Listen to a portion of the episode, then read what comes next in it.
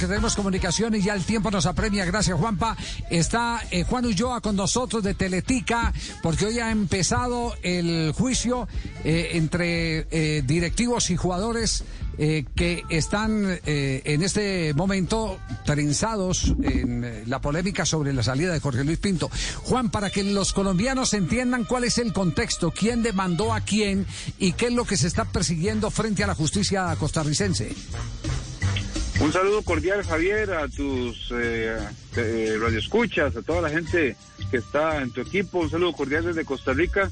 Eh, bueno, les cuento que el juicio empezó el pasado viernes por una demanda que tres de los capitanes actuales de la selección nacional, Taylor Navas, Celso Borges y Brian Ruiz, contra dos exdirectivos de la Federación de Fútbol por el delito de difamación. Eh, los hechos eh, están, o los, nos podemos remontar a los hechos en julio de 2018, cuando estos dos directivos públicamente, medios de comunicación colectiva, dijeron que estos futbolistas, estos capitales de la selección, estarían condicionando los resultados de la selección nacional si Jorge Luis Pinto continúa al frente del equipo tricolor después del Mundial de Brasil 2014. ¿Qué es condicionando?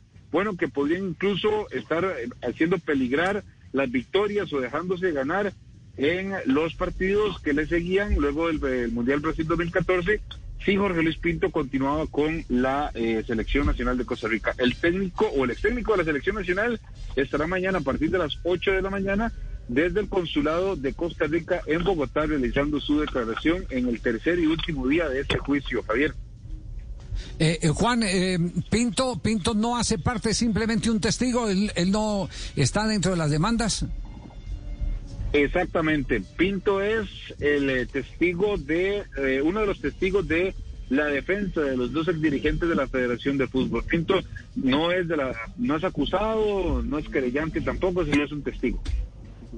Juan, lo estaremos molestando mañana eh, para conocer el resumen de la declaración de Pinto y saber a dónde nos eh, lleva esta serie de revelaciones que se han dado y que cuentan cómo fue, aparentemente por versión de los dirigentes, que se pusieron de acuerdo los jugadores para perder con el fin de sacar a Jorge Luis Pinto de la selección costarricense. Un abrazo, Juan, y saludo a toda la gente tica. Un gusto y un abrazo a toda la gente ya de tu país, siempre con lindos recuerdos de allá. Saludos. Gracias, muy amable. Eh, eh, ya eh, estamos terminando Blog Deportivo. Tenemos un pequeño corte comercial antes de empalmar con Jorge Alfredo Vargas y la gente de Voz Populi. Blog Deportivo.